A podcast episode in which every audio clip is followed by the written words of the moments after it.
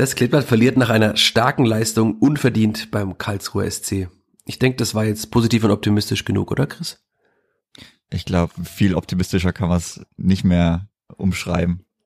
Ja, für all diejenigen unter euch da draußen, die jetzt einige Fragezeichen im Kopf haben und sich wundern, was redet dieser Fischer wieder für ein Quatsch hier an dieser Stelle. Nein, äh, ich wollte damit nur anspielen darauf, dass wir nach der äh, vermeintlich zu kritischen und zu negativen Folge nach dem Derby-Sieg von einigen Menschen für genau das kritisiert wurden. Und trotzdem, auch wenn es jetzt sehr neunmal klug klingt und ich eigentlich solche Menschen nicht mag, aber so ganz Unrecht hatten wir mit unseren Ausführungen wahrscheinlich nicht, ne?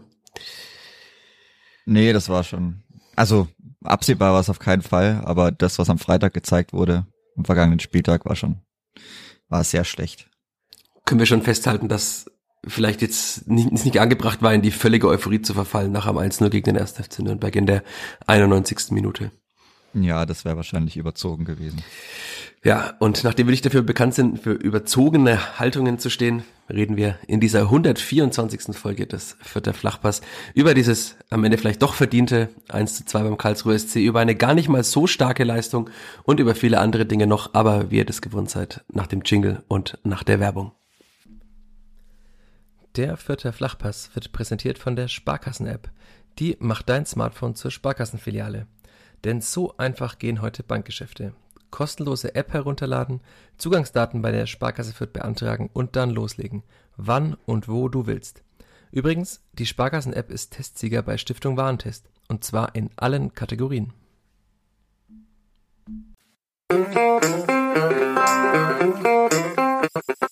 Vierter Flachpass, der Kleeblatt-Podcast von nordbayern.de. Ja, herzlich willkommen zur 124. Folge, wie gerade schon angeklungen ist, des Vierter Flachpass des Kleeblatt Podcast von nordbayern.de und auch wie immer in dieser Woche mit mir, Michael Fischer und mit Chris Sehm. Hallo Chris. Servus Michi. Es ist jetzt Montagvormittag wir haben inzwischen dreimal über dieses Spiel geschlafen, äh, ungewohnt lange, wenn es sonst Samstags- oder Sonntagsspiele hat. Wir konnte zwei Tage lang überlegen, konnte analysieren. Ich habe sehr viele Texte über dieses Spiel geschrieben, aber irgendwie kann man es mit auch mit mehreren Tagen Abstand nicht so richtig fassen, was da am Freitag passiert ist, oder? Äh, nee, ich habe auch eigentlich nach Samstagmittag oder so nicht mehr wirklich viel drüber nachgedacht. Das also keine Ahnung, das Spiel hat es auch nicht verdient, dass man da sich großartig über den Kopf drüber zerbricht. Müssen andere Personen sicherlich machen, aber ansonsten war das einfach eine sehr, sehr traurige Veranstaltung. Zehn Stunden Trip für sowas. Ja, muss jetzt nicht jede Woche sein, aber wird auch hoffentlich nicht jede Woche so sein. Aber immerhin ein zumindest teilweise witziger 10-Stunden-Trip, das kann man zumindest sagen, weil ja manche Hörerinnen und Hörer ja auch gerne die sogenannten Insights haben wollen. Also wir sind zusammen nach Karlsruhe gefahren. Und ich fand es einen netten Ausflug mit einem Ausflug an eine Tankstelle, was natürlich auch sehr schön war, dass man die Karten für Journalisten an einer Tankstelle zweieinhalb Kilometer entfernt vom Stadion abholen musste, wo ich dann erst einmal mich anstellen musste, fünf Minuten lang und dann der Tankwart, heißt das so, Tankwart, der Kassenmensch in der Tankstelle, ist ja kein Tankwart, gesagt hat, die müssen sie doch im Café abholen. und dann ein älterer Mann in Warnweste beim Sudoku machen im Café nebenan saß bei einer Tasse Kaffee und mich nicht mal registriert hat und irgendwann erst nach sehr lautem äh, Sprechen irgendwann dann nochmal gemerkt hat, dass jemand da eine Karte von ihm möchte und er sehr genervt war, dass ich ihn beim Sudoku machen gestört habe. Also der Tag fing schon super an und er setzte sich super fort.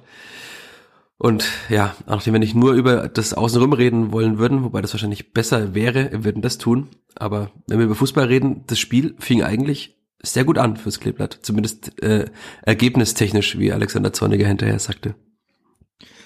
Äh, ja, schon. Also man, es gab die frühe gelbe Karte gegen Ambrosius, die auch völlig okay war. Ähm, ansonsten klar dann der Freistoß und das Eigentor was auch sehr kurios, also auch von weit weg äh, aus dem Gästeblock sah das sehr, sehr kurios aus und auch in der Wiederholung im Fernsehen sah es immer noch nicht weniger komisch aus. Also hat Tim Breithaupt wirklich klasse reingeköpft, auch super Missverständnis mit Gersbeck, wobei ich auch nicht verstehe, was Gersbeck da will, weil wenn Breithaupt nicht rankommt, könnte Michalski, glaube ich, schon rankommen. Also wo auch immer er da hinlaufen will, um den Ball abzufangen. Aber ja, also ich, ich verstehe immer noch nicht, wie er den da genau da reingeköpft hat. Das wird das wahrscheinlich immer noch fragen, aber sein Weg in die Bundesliga wird es, glaube ich, relativ wenig stören. Also meinst du auch ein Eigentor wird Union Berlin nicht davon abhalten, ihn zu holen? oder den, den FCA oder wen ja. auch immer. Ja, ich denke, also passiert mal, er musste dann halt auch raus. Vielleicht, ja, war dann auch der Tag für ihn halt blöd, aber ich glaube, am Ende hat er es mitgenommen. Dann hat das Klippert 1 zu 0 geführt und dann hat Stefan Ambrosius ein Foul gemacht oder sagen wir, er hat den Ball weggeschlagen oder sagt mir einfach, das Klippert hatte Glück, dass der Schiedsrichter dachte, okay, jetzt stelle ich mal den Karlsruher vom Platz nach 24 Minuten, nämlich drei Minuten nach dem 1 zu 0. Ja, also ich finde, ich, also fürs Foul kann ich es mir kaum vorstellen, wobei es nach Ansicht der Bilder oder so wie er halt geschaut hat, kann schon fürs Foul gewesen sein, aber dafür würde ich keine gelb-rote Karte geben. Ball wegschlagen, weil es war jetzt auch nicht der größte Wegbolzimpuls, also muss man jetzt auch nicht machen, wenn man da vielleicht nochmal was sagt, hey komm, du hast schon gelb, jetzt entspann dich mal ein bisschen, dann geht es glaube ich auch, also äh, das ist eine gelb-rote Karte, die glaube ich nicht in jedem Spiel gegeben wird und ich glaube, das ist auch ganz gut, wenn die nicht in jedem Spiel gegeben wird, aber kann man schon machen, aber ich hätte es jetzt nicht unbedingt gegeben. Aber klar, in dem Moment war es eigentlich perfekt. Nach 27 Minuten war die Stimmung ganz gut im Gästeblock. Aber, nach 36 dann wieder nicht mehr wahrscheinlich. Nee, da hat sich. Oder nach 34, dann, es gab ja Videobeweis erstmal noch, bevor das Tor fiel. Ja, stimmt. Da war dann die Stimmung da schon komisch, da waren schon alle ein bisschen verwirrt, weil äh, Schiedsrichter hat ja erst weiterlaufen lassen. Dann gab es die üblichen Gesänge gegen den Videobeweis und dann gab es tatsächlich Elfmeter. Und ja, danach war die Stimmung erstmal bisschen betrübt, aber es, es ging eigentlich trotzdem. Ja, und dann stand es eins zu eins und auch bis zur Pause. Also das, ich versuche immer noch das zu greifen und ich habe auch mit Gideon Jung nach dem Spiel dann später mal gesprochen, um das zu verstehen. Aber irgendwie, es, es konnte keiner verstehen. Auch Alexander Zorniger wirkte sehr ratlos. Aber kann man das irgendwie erklären, was da passiert ist? Also weil eigentlich lag ja dieser Auswärtssieg, wie man sagt, auf dem Silbertablett wurde dem Kleeblatt präsentiert, der lag einfach da, man hätte ihn nur mitnehmen müssen. Also ein Gegner in Unterzahl, man führt 1 zu 0, nachdem er der KSC in der Anfangsphase doch die bessere Mannschaft fast war, also hatte mehr Chancen als die Spielvereinigung. Einmal Linde gerettet, ähm, also insgesamt war, lief doch einiges für den KSC und dann doch eher für die Spielvereinigung. Und was dann danach passiert ist? Oder müssen wir einfach eine Petition starten, dass das Kleeblatt nie wieder in Unterzahl spielt?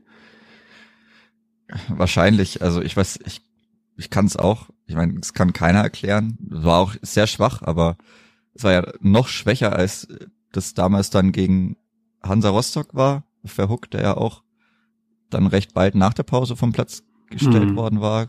Diesmal, also es waren ja wirklich 70 Minuten Überzahl und dass man da 70 Minuten lang der Schwächere der beiden Mannschaften ist, puh, also ah, keine Ahnung, man hat ja man hat gar keinen Druck entwickeln können. Man hat es auch nicht nutzen können, dass es in der Defensive durchaus Lücken gab, die man auch ganz klar von oben erkannt hat. Also äh, Christian Eichner hat seiner PK danach gesagt, sie haben ja zwei Stürmer auf dem Platz gelassen und dann im 4-3-2 gespielt. Also das hat also eigentlich waren da nur drei Mittelfeldspieler, die sollte man eigentlich in, irgendwie mal überspielen können, aber es ist ja, nie und passiert. Auch in dem sind dann nur eine Viererkette hinten drin und da waren schon auch, wären auch Lücken gewesen, aber wenn ich mich halt kaum bewege oder dann nicht auch mal Sprints anziehe, wo ich nicht unbedingt sofort den Ball bekomme, um die halt für meinen Teamkollegen mal anzuziehen oder um die Räume aufzumachen, wenn ich das halt alles nicht mache, dann kann das schon mal sein, dass die Mannschaft, die seit Oktober nicht gewonnen hat, dann auch mal zu, nach 70 Minuten Unterzahl 2-1 gewinnt. Also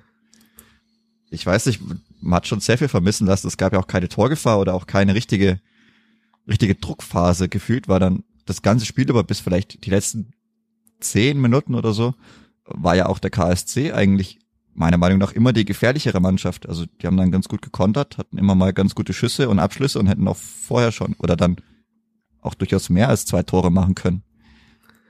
Aber es ist, also ich habe diese Frage tatsächlich auch Alexander Zorniger gestellt, ob es ihm angesichts 70-minütiger Überzahl und allgemein der Klasse der Mannschaft, der auch nicht insgesamt zu wenig Ertrag war, der dabei rauskam, und seine Antwort war, er hat mich ein bisschen entgeistert angeschaut und hat dann einfach nur eine Rückfrage gestellt, äh, wenn du nicht genügend investierst, welchen Ertrag solltest du erwarten?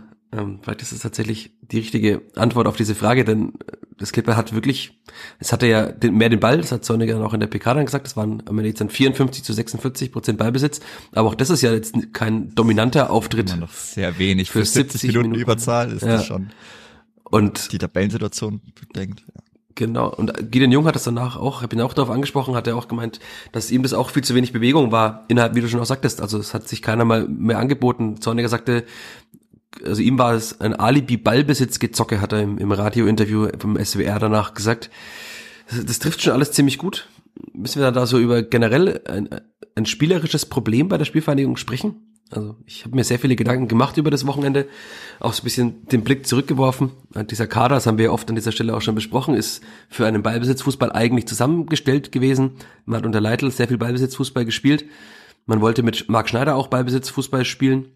Und dann kam Alexander Zorniger, der jetzt, sagen wir mal, so der, der Anti-Guardiola ist, wenn man es mal positiv formuliert. Also schon eher mehr Klopp als Guardiola, mehr Rock'n'Roll, mehr Vollgas-Fußball. Und der hat versucht, eine andere, bisschen eine andere Philosophie zu implementieren. Es hat auch sehr gut funktioniert mit dem vielen Gegenpressing, nicht mehr so lange den Ball zu halten. Er sagt ja auch mal, man hat den Ball eigentlich, wenn man sich ausruht man will ein Tor schießen. Und das ist, hat er zu, glaube zu Beginn seiner Amtszeit mal gesagt.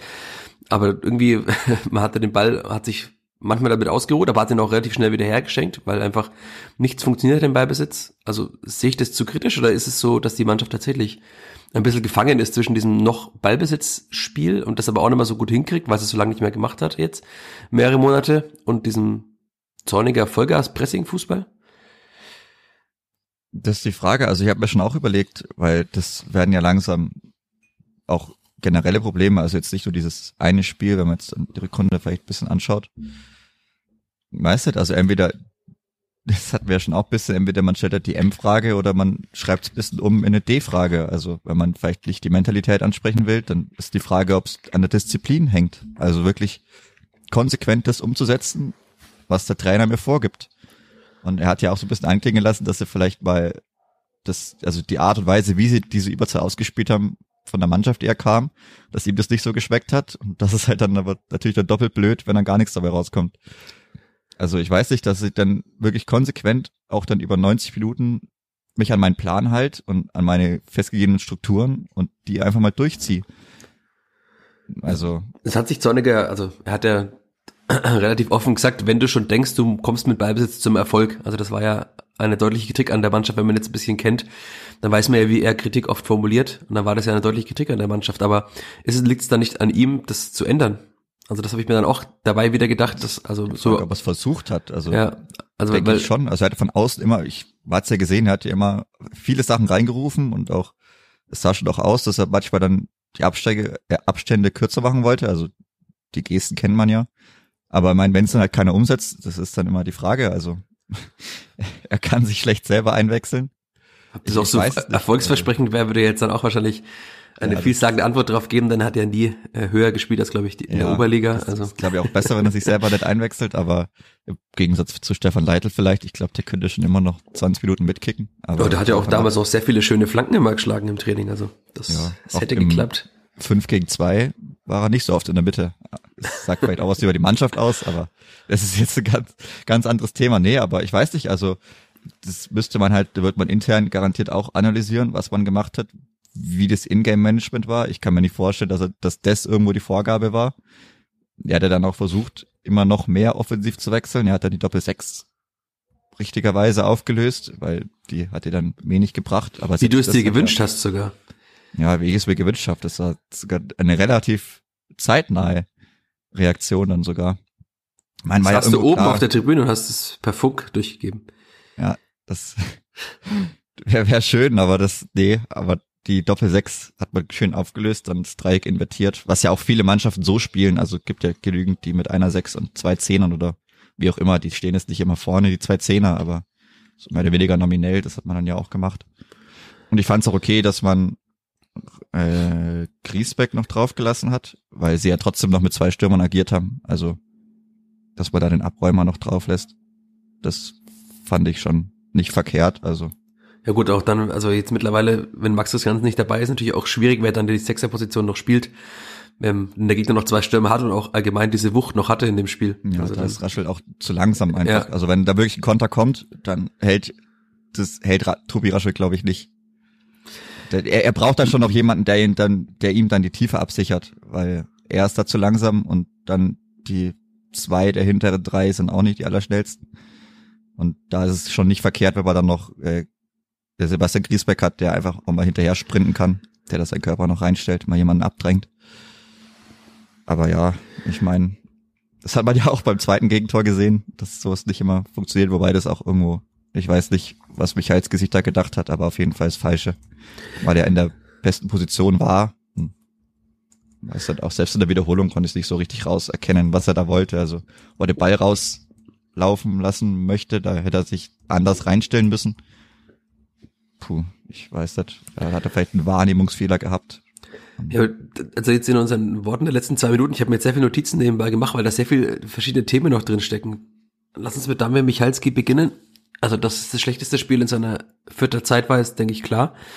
Aber müssen wir auch darüber sprechen, dass er halt jetzt seit zwei Spielen als rechter Innenverteidiger spielen muss. Also das ist ja relativ leicht erklärbar, warum er nicht mehr so gut performt wie in der Mitte, ne? Weil er eben auf einer anderen Position spielt. Ja, aber das finde ich okay. Also, weil ich finde, äh, Gideon Jung hat's wieder ganz gut gemacht. Und Gideon Jung hat's halt bis jetzt auf der rechten Verteidigerposition noch nie wirklich gut gemacht, zumindest das, was man sehen konnte. Und das finde ich schon okay. Ich meine, klar, Gideon Jung hat vielleicht noch mal ein bisschen besseren Ball, den er aus dem Fuß spielen kann als Michalski, aber ja, also ich, ich denke, das, das passt schon so allgemein. Ja, also wie gesagt, sonst Also findest okay, du nicht, dass seine Tempo-Nachteile, also hat man jetzt ja deutlich gesehen bei dem Tor beim 2-1, dass er deutliche Tempo-Nachteile hat und wenn Sebastian Griesbeck als rechter Innenverteidiger spielt, dem wäre, wer was, äh, Mikkel Kaufmann wahrscheinlich nicht davon gelaufen, würde ich jetzt mal annehmen dass man auf diesen beiden äußeren Positionen doch ein bisschen mehr Tempo braucht. Ja. Also weil Haddadi hat ja auch im, im, im, im, Antritt ist er ja auch sehr schnell, jetzt nicht im Vollsprint, aber im Antritt ist er sehr schnell. Das reicht ja, ja. meistens, um die meisten Situationen auch ja. zu klären. Das, schon, aber also ich meine, wenn Michael Skerve ordentlich seinen Körper reinstellt. Also wie gesagt, ich glaube, er hat irgendeinen Wahrnehmungsfehler gehabt, wie auch immer der war, also ob das Spielfeldgröße ist oder also der Restraum oder wo sich sein Gegner befindet. Weil normalerweise kann er den einfach abdrängen, dann passiert gar nichts. Also da muss er auch nicht unbedingt zu schnell sein oder er, er legt sich halt hin und bolzt das Ding ins Aus oder was weiß ich. Also ja, es, er ist in der Mitte sicherlich besser, aber das gilt halt für Gideon Jung auch und ich fand Gideon Jung jetzt zweimal sogar nicht schlecht, also schon sogar nicht schlecht. Das ist Optimismus-Podcast. Ja, also im Vergleich zu dem, beziehungsweise die, ja, die Vorahnungen, die er oder ja, die Eindrücke, die er vorher immer hinterlassen hat, egal ob das in Test, öffentlichen Testspielen war oder gut, viel mehr hat er nicht gespielt, aber das war schon immer, ja, so, na ja, und dafür war es schon sehr, sehr ordentlich. Also war gegen Club sehr gut. Wie gesagt, hatten wir auch besprochen. Eine der positiven Überraschungen war jetzt gegen KSC auch wieder ordentlich. Was immer, was sich bei ihm immer wundert, ist, dass, also er hat ja eigentlich auch einen guten Körper, aber irgendwie war jetzt auch in dem Spiel wieder, der hat den Körper nicht richtig eingesetzt, oder? Also in einigen Situationen auch bei hohen Bällen hat er teilweise, fand ich, ein bisschen seltsam agiert. Also er ist ja auch relativ groß. Also eigentlich müsste er auch die, sagen wir, diese Michalski-Kopfballspielweise, dass er vieles von hinten rausköpft, ja auch drin haben, aber das hat irgendwie nicht so gut geklappt, ne? Ja, weil er, glaube ich, auch die Körperbeherrschung so, also mhm. erinnert mich ein bisschen an Lukas Gugger nicht. Ich meine, noch nicht ganz auf dem Niveau der Schlagsigkeit, aber äh, ja, da fehlt's, weiß, weiß nicht, also das sieht manchmal ein bisschen komisch aus. Ich meine, also der allerbreiteste ist er auch nicht. Gideon Jung, aber ich weiß nicht, also ich, ich finde schon okay, ist halt, ja, ist wirklich die Frage, was macht man, aber. Ja, das wäre meine Frage gewesen, was, was macht man jetzt da? Ich nehme an, dass Max hm. Christiansen zurückkehren dürfte zum nächsten Heimspiel gegen Fortuna Düsseldorf.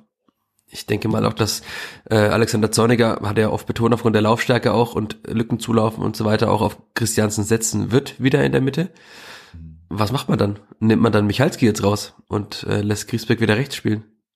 Dann hat man halt natürlich also keine, man, keinerlei Torgefahr mehr nach vorne. Ja, ich, also da man gar keine Tore schießt und Gideon Jung jetzt auch hat ja, er nachgewiesen in diesem Spiel auch wieder, dass er kein Kopfballspieler kein, kein Kopfballmonster mehr, auf jeden Fall, also offensiv.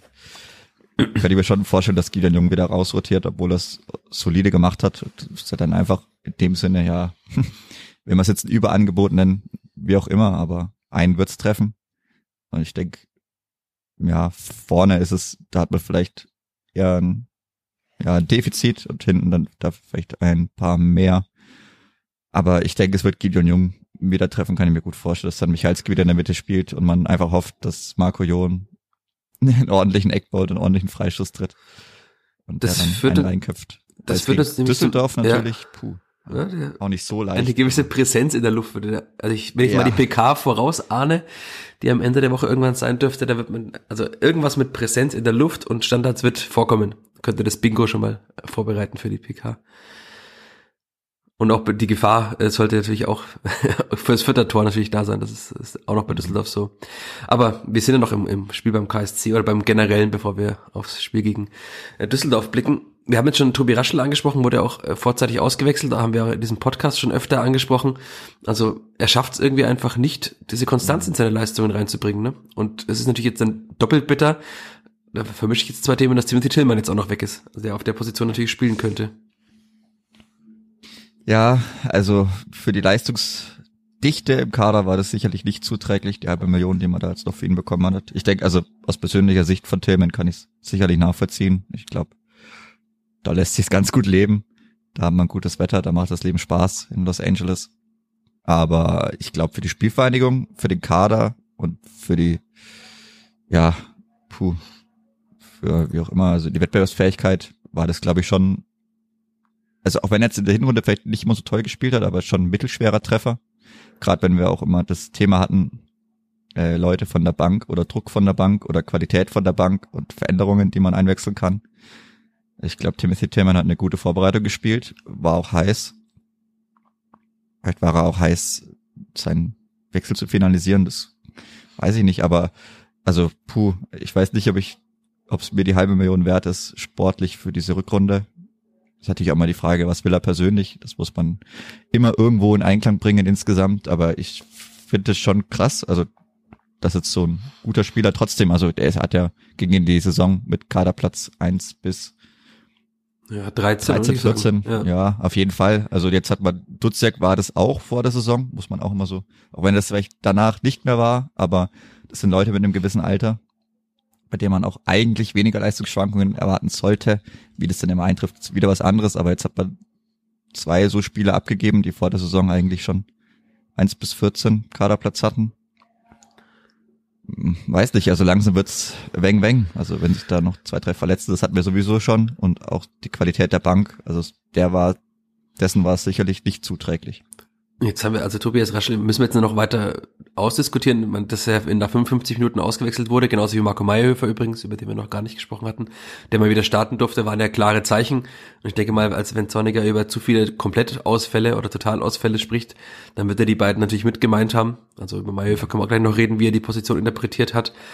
Aber was, was macht man denn dann? Also es ist ja nicht so, dass er jetzt jedes Spiel so wahnsinnig brilliert, dass man sagt, er hat jetzt einen Stammplatz verdient.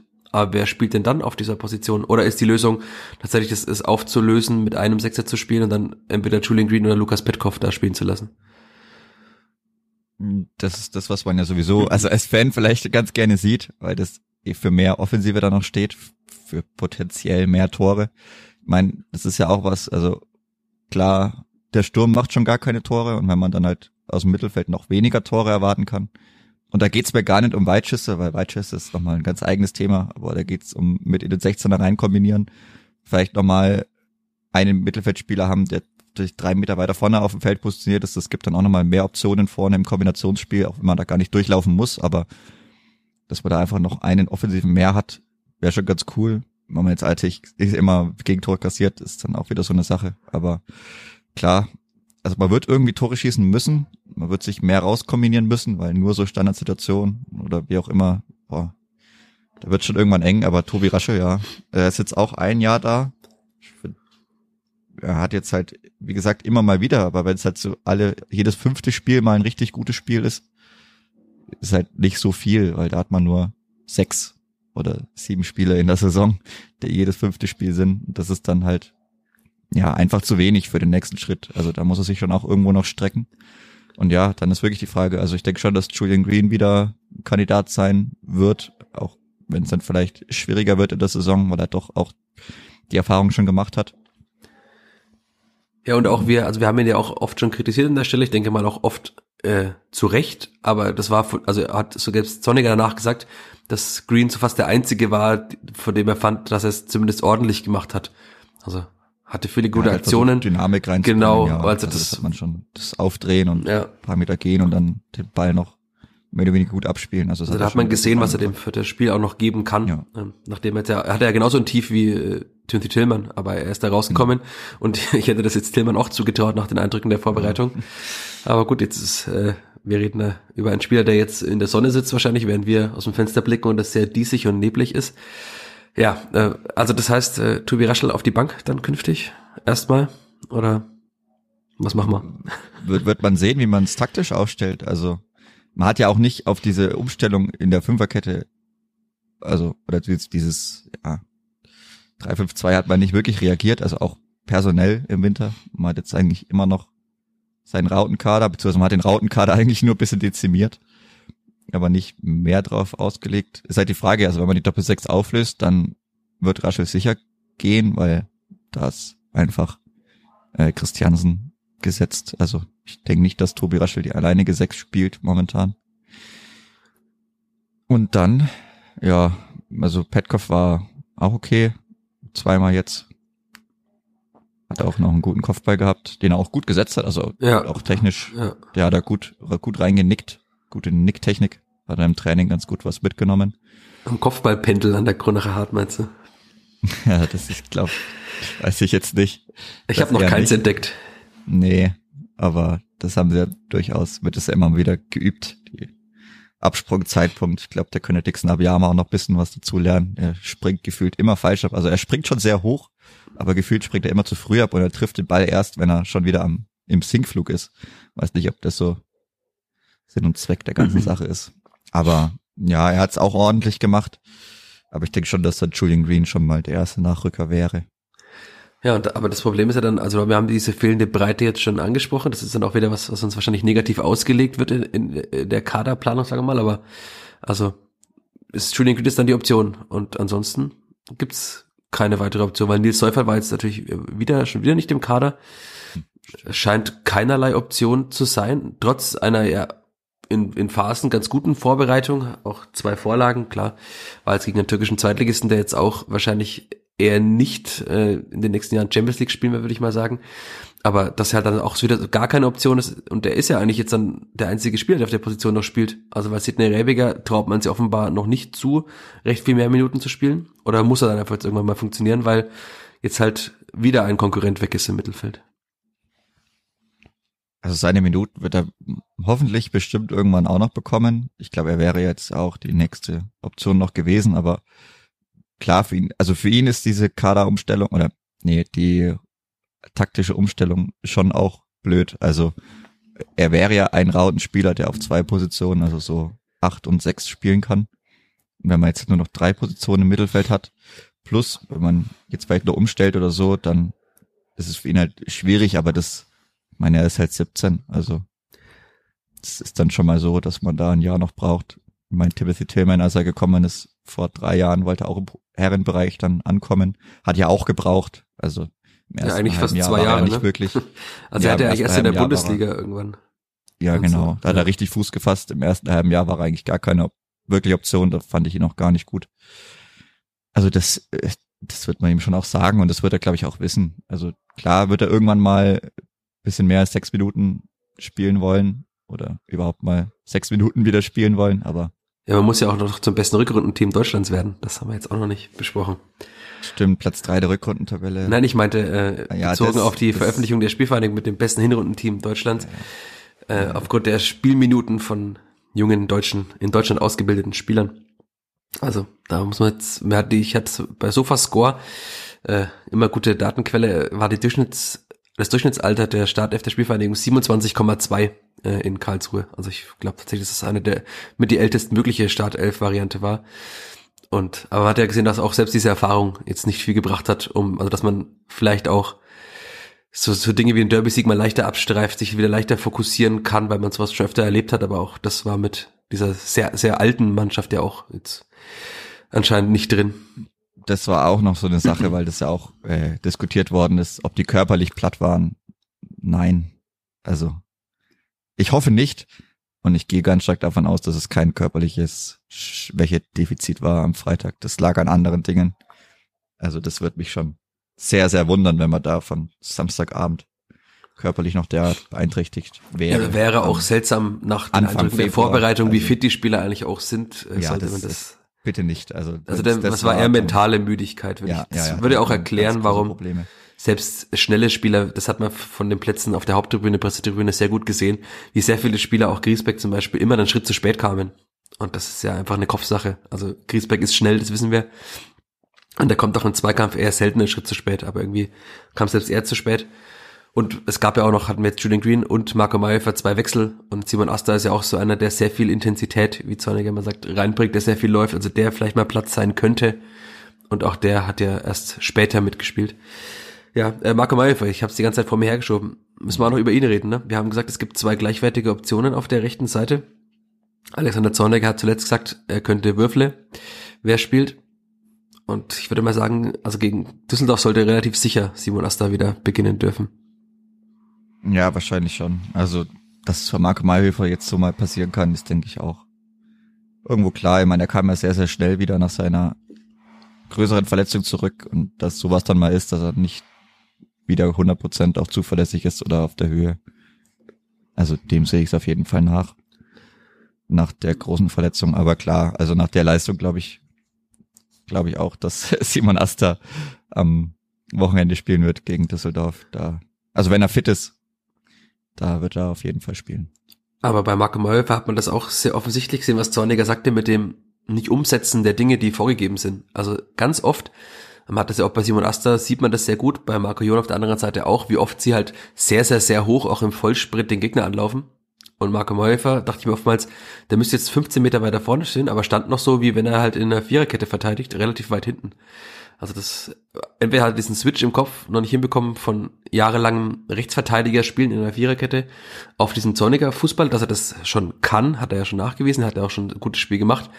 Auch erstaunlich gutes Spiel nach dieser langen Verletzung direkt wieder reingestartet, aber da hat man eben gesehen, wenn das fehlt, dann sind da auch riesige Lücken. Also weil dann hilft es ja auch nichts, wenn dann vier Spieler hinten stehen und Jon auf der linken Seite hoch, wenn der Gegner über die für- rechte Vierter-Seite angreift und da einfach niemand anläuft. Also deswegen waren dann auch, es hat irgendwann nichts mehr funktioniert. Und wenn selbst diese einfachen Dinge nicht mehr funktionieren, dass halt ein Außenverteidiger, wenn der gegnerische Außenverteidiger den Ball hat, hoch anläuft, ich glaube, dann verzweifelt man als Alexander Zorniger schon sehr, sehr schnell.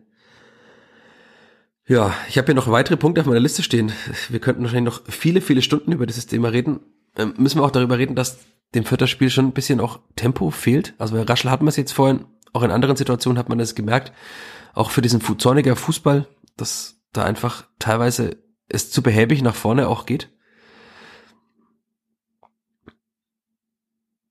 Also, dass am Freitag der Ball zu lange gehalten wurde in zu oft, oft also zu vielen Situationen, ich glaube, das hat jeder gesehen. Also, aber ich weiß nicht, also man könnte ja einfach mal versuchen, den Ball schnell durchzustecken. Ob ich dann rankomme oder nicht, ist eine zweite Frage, aber also Aber mir ist jetzt in den letzten Wochen öfter schon aufgefallen, also es war bei Amindo Sieb ein Thema, es war jetzt bei Tobi Raschel bei einigen Situationen immer wieder ein Thema. Also ja, man hat schnelle Spieler, ähm, aber es gibt halt, also wenn man, das ist natürlich das, was ich auch vorhin meinte, ein bisschen aus der Diskussion bist du schnell wieder entwichen nach diesen zwei, zwei Welten. Also wenn man halt diesen Zorniger Fußball spielen will, mit schnellem Gegenpressing und mit dann auch sehr schnellen Angriffen Richtung Tor, also Zorniger plädiert ja auch immer für diese 5-Sekunden-Regel, dass man die meisten, also dass er innerhalb von 5 Sekunden den Ball zurückerobern muss und auch dann relativ schnell zum Abschluss kommen muss danach, weil da statistisch gesehen die meisten Tore fallen. Aber es gibt halt oft, dass man so, dass man Ballgewinne hat und es dann aber nicht schafft, da schnell vors Tor zu kommen, weil einem einfach Tempo in vielen Situationen fehlt. Also Raschel fehlt dieses Tempo schon oft, Amino Sieb fehlt es oft. Ist jetzt auch bei einigen anderen Spielern, klar, man hat auch schnelle Spieler im Kader, aber es ist einfach eine gewisse Unwucht auch, die man da hat. Und dass man das, also ich finde, dass es da doch halt einiges leider nicht stimmt im Kader. Ja, das, ich meine, kann schon sein. Also das spielt dann auch vielleicht damit ein bisschen rein, dass wir diesen einfach den, ja klar, den Rauten, Rautenkader hat, der dann auch mehr über die Kombination vielleicht geht. Aber man hat ja dann auch nicht mehr reagiert. Also ich weiß es nicht. Ich, ich finde, manchmal könnte es auch, wenn es im Kopf einfach noch schneller geht. Also es muss ja nicht jeder immer super schnell nach vorne rennen. Wenn ich halt einfach einen gescheiten Ball nach vorne spiele und meine vier, fünf oder meine vier schnellen Leute die halt laufen lass. Also wenn Tobi Rasche halt einen guten langen Ball spielt oder einen guten 20 Meter flachen Ball über den halben Rasen, dann muss er ja nicht unbedingt schnell rennen, dann geht's nur drum, schnell, also Ball haben, Kopf hoch spielen. das ist, glaube ich, das, was manchmal auch noch fehlt. Also fürs Umschalten dann auch im Kopf schneller umzuschalten. Aber ich meine, klar, also Tobi Rasche, das ist, man, man sieht's jedes Wochenende.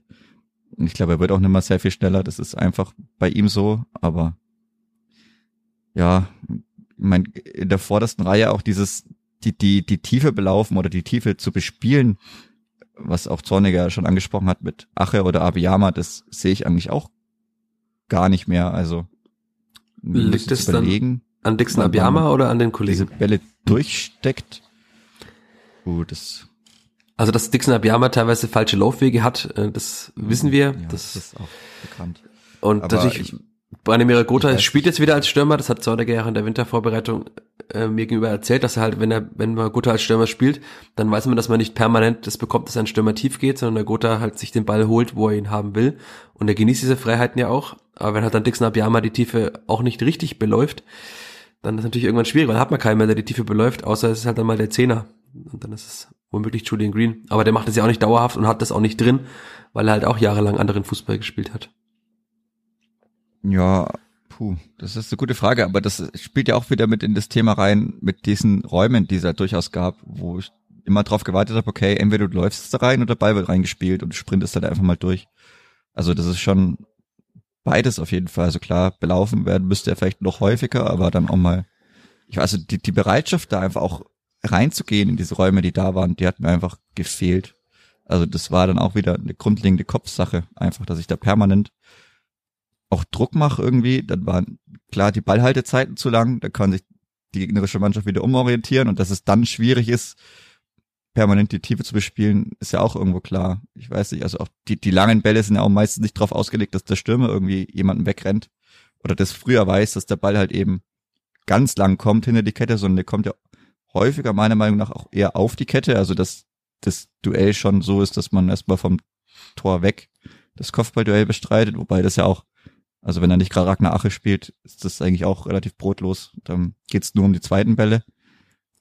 Wobei das ja auch durchaus gewollt sein kann. Also gerade, ich glaube, Zorniger will das schon auch, dass dann halt der zweite oder erstmal der relativ unkontrollierte Kopfball, dass der dann angegriffen wird. Also das kann schon auch durchaus Stilmittel sein, dass man weiß, okay, ich gehe jetzt halt damit hoch, aber ich gewinne den Kopfball ja nicht und ich schaue dann, dass ich mit zwei, drei Mann diesen freien Ball oder halbfreien Ball dann belauf, aber Daran muss man sich erstmal gewöhnen, als äh, Mensch, der jahrelang den vierter Flachpass gesehen hat.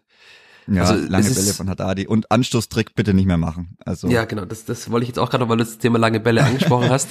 Also man hat man hat's ja beim ersten Zorniger Spiel gesehen, dass dieser Zorniger Anstoßtrick äh, versucht wurde. Gerne mal Zorniger und Anstoß oder ähnliches äh, YouTube eingeben und mal anschauen. Es hat funktioniert bei RB Leipzig damals. Und das Kleber probiert es tatsächlich echt bei jedem Anstoß. Wir wollten ja auf der Rückfahrt mal ja. aus, äh, ausrechnen, wie viele Anstöße es mittlerweile waren. Inklusive Testspielen muss man auch noch machen, wo man das versucht hat und tatsächlich hat das einfach noch nie funktioniert, dieser Anstoßtrick. Und Gut, die Frage ist, was ist die andere Option? Also dann schlägt man den Ball eben anders lang. Das ist ja das Gleiche. Also die meisten Mannschaften schlagen den Ball ja nach Anstoß lang. Aber also dieser Anschlusstrick, dass tatsächlich irgendwie sieben oder acht Spieler gefühlt in den Strafraum laufen und auch beide Innenverteidiger mit vorlaufen. Also Michalski rennt da ja auch immer, man sieht ihn beim Anschluss ja immer, dass er eigentlich an der Mittellinie steht als Innenverteidiger beim Anschluss Kleeblatt. Ja. ja, also das, äh, man hat ja jetzt auch schon gesehen, dass sich die Gegner darauf einstellen. Also Osama Haddadi bekommt den Ball fast immer serviert, dass er den Ball lang schlägt und wenn halt der gegnerische Stürmer ihn einfach im Vollsprint ab dem Pfiff des Schiedsrichters anläuft, dann ist auch diese Gefahr fast schon gebannt. Also entweder neuer Anstoßtrick oder nicht mehr machen. Also weil es ist einfach nicht erfolgsversprechend. Nee, das nervt auch dann irgendwann, wenn man die jedes Mal wieder sieht, okay, dabei kommt dann halt diagonal Richtung fast 16er Kante ja. und dann ist halt Innenverteidiger gehen halt hoch und danach, mein, was soll da passieren? Also da ziehen sich halt sieben Spieler auf die letzte Linie zurück, auf die Strafraumkante und dann, okay, was ist dann? Man muss ihn fast zurücklegen und die dann halb Volley oder so draufbolzen, weil ich weiß nicht, also. Zornig hat ja mal auch gesagt, dass er damit vor allem Zeichen setzen will. Aber die Zeichen setzt man dann, das ist ja noch nie ein Abschluss, glaube ich, dabei rausgekommen, oder? Also nee. zumindest keinerlei gefährlicher Abschluss auch. Nee, das auf jeden Also Fall das nicht, erste, was ja dann wirklich mal was bringen würde, wäre diese Anschlussvariante nach der Halbzeit und man hat dann sofort den ersten Torschuss nach 15 Sekunden und hat dann eine Ecke oder so. Aber so wie es bislang läuft, äh, denke ich mir jedes Mal nur wieder, ja, dieses YouTube-Video, offenbar hat es einmal geklappt, aber es funktioniert nicht viel öfter. Ja, jetzt haben wir 39 Minuten aufgenommen und oder knapp 40 und ich hätte eine Frage habe ich noch, nachdem die mir auch in den letzten Tagen öfter wieder von Menschen gestellt wurde. Kann man das irgendwie erklären oder was ist deine Erklärung dafür, dass es vor der Winterpause so gut lief und dass es nach der Winterpause jetzt ja, also es gab zwei Niederlagen und einen Sieg, es gab eine gute Halbzeit in Kiel, eine weniger gute, es gab zwei schlechte Halbzeiten jetzt in Karlsruhe und es gab dieses Derby gegen 1. FC Nürnberg, wo das Kleeblatt besser war, aber halt besser als ein sehr, sehr schlechter Club. Was ist die Erklärung, dass es vor der Winterpause so viel besser lief als jetzt nach der Winterpause? Der enge Spielplan, englische Woche, englische Wochen. Ich glaube, das war sehr, sehr wichtig. Also gleich das erste Spiel war ja Freitagabend gegen Bielefeld, Ja, würde ich genau. meinen. Das war auf Flutlicht. Also Ja. bitte immer unter Flutlicht spielen. Wobei, naja, Freitagabend ist in. Karlsruhe. naja, also d- d- nee, ich, ich glaube schon. Also das erste Spiel, klar, dann, das war ja wirklich, also da musstest du gewinnen gegen Bielefeld, hast es auch ordentlich gemacht. Dann der enge Spielplan, auch gepaart damit, dass man halt dann dieses Heimspiel noch da recht bald noch hatte. Dann hat man diese, gut, dann halt in Braunschweig, das war auch günstig, also da war der Spielplan dann schon okay und dann halt, ja, gegen Darmstadt warst du im Flow und dann gut der harte Cut. Und ich glaube einfach, dass man diese extrem schlechte Halbzeit gegen Kiel oder dass du gar eine Viertelstunde gar nicht mehr mitspielen kannst nach dem Wiederanpfiff. Ich glaube, das hat schon viele, äh, als Meme würde man das Vietnam-Flashbacks nennen, aber das hat schon viel wieder hochgeholt, glaube ich. Das hat die Mannschaft schon extrem verunsichert und anscheinend, ich weiß nicht, man, man braucht irgendwie die Dunkelheit und das Heimspiel und die gute Atmosphäre mehr oder weniger und sonst, ich weiß nicht, also man lässt sich viel zu leicht aus seinem Konzept irgendwie rausbringen. Also wenn es da nicht funktioniert oder man kriegt es gar nicht erst so richtig auf den Rasen und es ist halt, man hat jetzt diesen Bruch drin gehabt durch die lange Winterpause. Ah, Ich weiß nicht und Ich, Es- hätte, es ist, ich weiß nicht, Counter, deine. Antwort steht auf drei. Also offenbar ist die Antwort eine schwierige. Ja, es, es, es, es muss ja ein, das muss ja wirklich eine Urangst irgendwo in diesen Spielern mittlerweile herrschen, dass da Sachen immer wieder hochkommen, die dann alles andere überdecken. Weil das es können, haben sie ja bewiesen, aber das ist wirklich dieses, was auch der Trainer mal wieder anspricht, mit Widerständen umzugehen, wenn sich Gegner mal ordentlich wehren, wenn du dann auch noch ein Gegentor frisst oder so, dann ist es vorbei. Also man, man, ich weiß nicht, ich, ich ja. Vier. Ja, aber ich habe jetzt auch gelesen im Transfermarkt Forum, dass man noch nicht einmal mit zwei Toren geführt hat diese Saison. Also da müsstest du nicht mal im Transfermarktforum lesen. ist tatsächlich ob, so. ob Das, ob das, ja, Glückwunsch. Na, das sagt stimmt schon natürlich. Sehr viel. Ja, stimmt natürlich. Man hatte ja nur fünf Siege bislang. ja, das ist ja auch schon mal schlimm, fünf Siege. Mit einem Tor. Gegen Paderborn hat Stimmt, man ja auch 1-0 nie mit zwei geführt. Toren dann gewonnen, Ja. weil man nie führt mit zwei Toren. 2 kann man zu auch nie mit 1 zwei und Abstand führen. 1-0. Aber du hast ja wirklich, du musst ja permanent Angst haben eigentlich. Also auch deine Siege sind ja immer auf Messers Schneide. Wenn die immer nur mit einem Tor passieren, nie mal irgendwie, keine Ahnung, gefühlt irgend, jede Mannschaft mit mal mit 3-0 oder 3-1, egal gegen wen. Aber das hast du ja nie. Auch dieses extrem befreiende Erlebnis mal einfach abzuschießen oder so. Das hast du das dann wäre ja schon oft gehabt. drin gewesen in dieser Saison. Das, ja, das kommt dann noch mit dazu. Aber mittlerweile, das fehlt ja auch irgendwo. Also, dann treffen die Stürmer nicht mehr so richtig. Also dieses, man kann ja auch gar nicht von dem Selbstverständnis reden bei der Mannschaft. Das kann man sich ja auch dann irgendwo, das konnte man sich bis jetzt noch gar nicht aufbauen und dass es jetzt seit Mitte Februar bald ist und du jetzt wieder so unten reinrutscht und das ist extrem eng und ich weiß nicht, also sich jetzt mh, wieder ein Strich. Aber jetzt muss man sich halt, es ist wie 2018 bisschen irgendwie langsam. Ich habe keinen Bock, mich nur noch auf die Heimspiele zu konzentrieren und dann schauen, was auswärts passiert. Ich meine, klar, jetzt ist die Sample Size sehr gering mit zwei Auswärtsspielen, aber man hat jetzt schon drei schlechte Halbzeiten gehabt, auswärts in dem neuen Jahr. Also, Oder halt einfach nur eine gute. Oder halt nur eine gute, je nachdem, wie man es drehen will, aber hilft jetzt auch nichts vom Bock umstoßen zu reden, aber irgendwie ist schon so. Also man muss halt mal einfach ordentlich einen raushauen auswärts, aber das ist irgendwie noch nicht so richtig drin, weil gut, ich glaube in Darmstadt wäre es drin gewesen ohne die rote Karte, da lief vieles sehr gut. Gegen Braunschweig war das ja auch nicht drin. Und dann davor war es noch weniger drin. Also das sind dann schon auch langsam Zeiten, die eine Mannschaft natürlich auch verunsichern. Also gerade dieses noch nie mit zwei Toren geführt, das kann man sich eigentlich gar nicht vorstellen, aber es ist ja so. Das ist dann schon auch sehr, sehr hart. Also das ist dann auch irgendwo logisch, dass da eine gewisse Verunsicherung ist, weil du ja immer, immer Angst haben musst, dass da noch irgendwie eine Murmel reinkullert. Und Boah, das ist kostet, das kostet eine Murmel. Fußball wird nicht mit Murmeln gespielt. Und auch nicht in Boxen, aber gut. Wir franzen schon wieder aus. Frage zu deiner Kann These man noch. ein Spiel killen?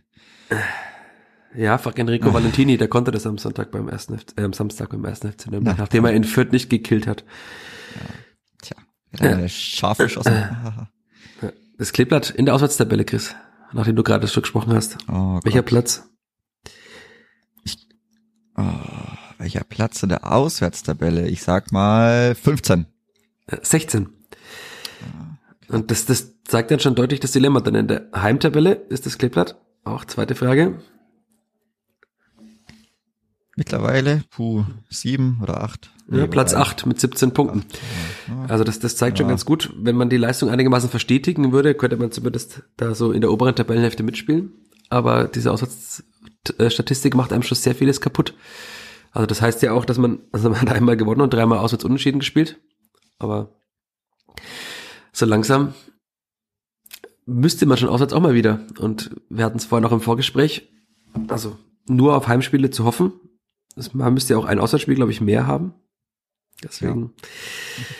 Das ist ja auch, also wenn schwierig. du halt, das ist auch eben das mit dieser Sicherheit oder da mal einen Flow reinzubekommen, wenn du halt zu Hause immer, oder beziehungsweise es ist ja auch extrem schwierig für den Kopf. Du hast immer oder oft jetzt dann vielleicht ein Hoch und dann kriegst du immer wieder auf den Kopf, immer auf den Deckel und dann, oh, und dann musst du wieder schauen, oh, dann geht's wieder bei Null los, natürlich zu Hause und dann, oh, drehst du das irgendwie, weil es bleibt ja immer knapp, das haben wir jetzt auch schon zur Genüge diskutiert und dann musst du auswärts wieder zittern, dann kriegst du vielleicht wieder auf den Sack.